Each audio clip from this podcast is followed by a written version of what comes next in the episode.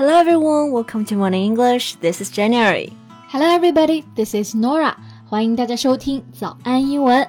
在节目开始之前呢，先说一个小福利。每周三我们都会给粉丝免费送纸质版的英文原版书。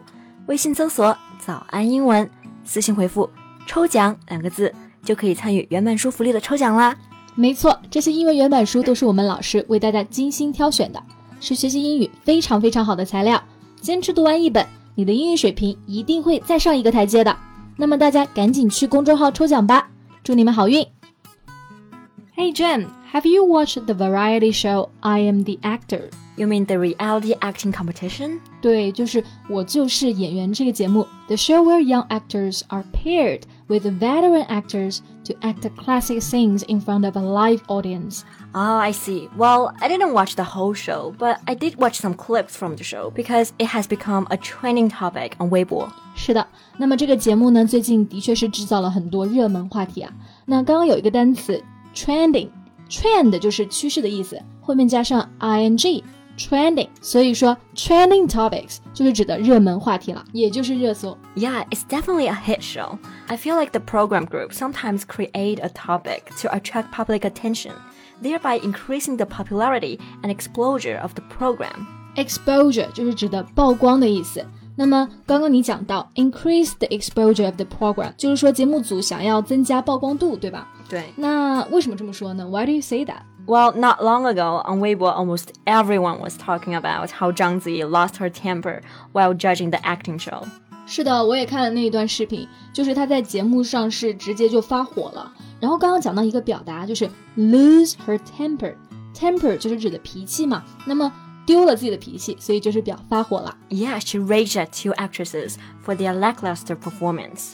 Lackluster 就是指的毫无亮点的、枯燥的。但是呢，这个单词其实是非常好记的，lack 就是缺乏嘛，lust 可以表欲望。那这个东西看起来完全让人觉得没有欲望，就是 lackluster，就是枯燥乏味的。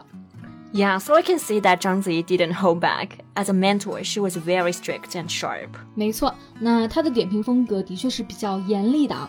不过在节目中呢，我记得还有一位导师，他的这个点评风格是完全不同的，相对会要温和很多，而且每一句都是非常的精准，让人信服。Yeah, I know who you're talking about. She is one of the most recognizable faces in Chinese films. 她就是演员郝蕾。 是的，在今天的节目中呢，我们就一起来聊一聊这位实力派演员郝蕾。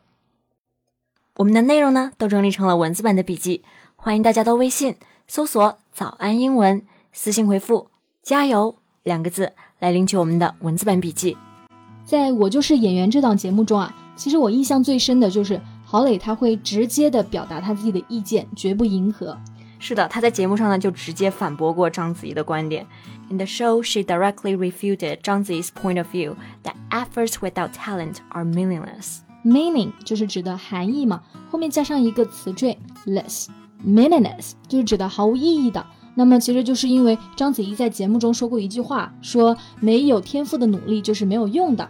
但是郝蕾她就非常直接的反驳了他的观点。Yeah, she thinks that not everyone is born with the acting talent.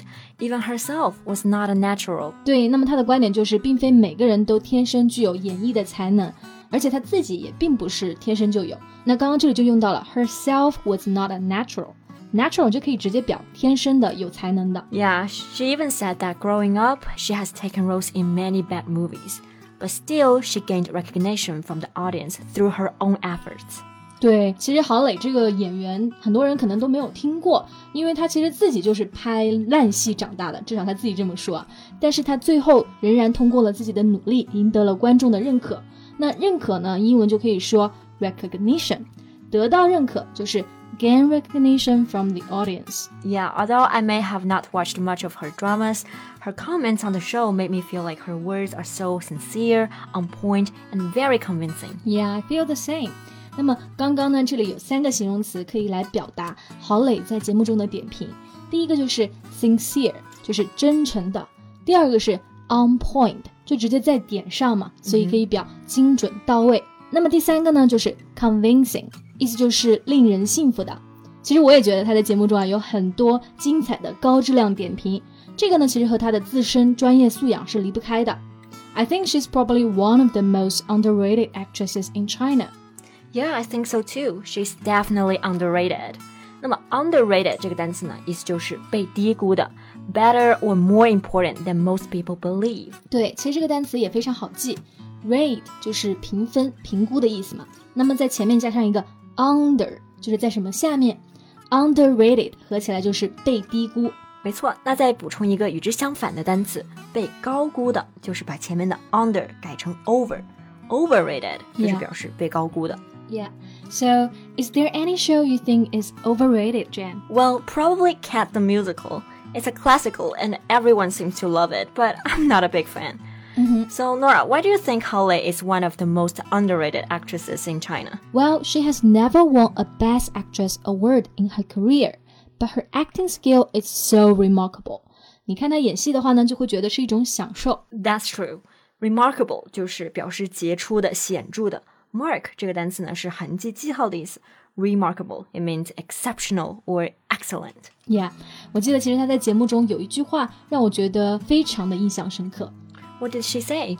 Well, she said, as an actress, I have gained so much weight, but I still sit here with complete confidence because my acting skill is something that no one can take away from me. 哎，实力派就是有底气啊。她的意思就是说，作为一个女演员，我已经胖成这样了，但是呢，我还是非常自信的坐在这里，因为我的演技是谁也拿不走的。对，那么演技在英文中就可以说 acting skill。Take away 这个动词就是拿走的意思啊。 For example, we can say my knowledge is something that no one can take away from me. Or no one can take away my knowledge from me. 对，也就是说我的知识是谁也拿不走的。So she became famous since she debuted in a campus drama Seventeen No Cry in 1997, and she has been active on the stage and the big screen for over 20 years. 是的，debut 就是初次登台的意思。 那么一九九七年呢，她就因为荧屏首秀《十七岁不哭》一炮而红。对，而且我觉得她出道二十多年以来，演技就从来没有翻车过。Yeah, I think it's probably because of her passion for acting. 而且我记得当时她因为正在巡演话剧，就拒绝了出席金马奖最佳女配角的颁奖礼。而那一届她正好就是拿了这个奖的。Yeah, she declined to show up at the award ceremony. Yeah. And she said that she just can't leave the audience there. After all, the most important thing for an actress is acting. 是的，在她心中呢，戏比天大，acting is her number one priority. Right. Priority 就是指的优先权。那么 number one priority 就是指的重中之重，是第一位的。 She definitely makes acting her number one priority. 其实出道二十多年，郝蕾这个演员呢，说不上高产，也算不上人尽皆知，但是见识过她演技的人都会觉得她是中国电影圈里独一无二的白月光。对，那么今天的节目呢，就到这里结束了。我们的内容呢，都整理成了文字版的笔记，欢迎大家到微信搜索“早安英文”，私信回复“加油”两个字来领取我们的文字版笔记。That's all for today's podcast. This is Nora. Thanks for listening. This is Jen. See you next time. Bye. Bye.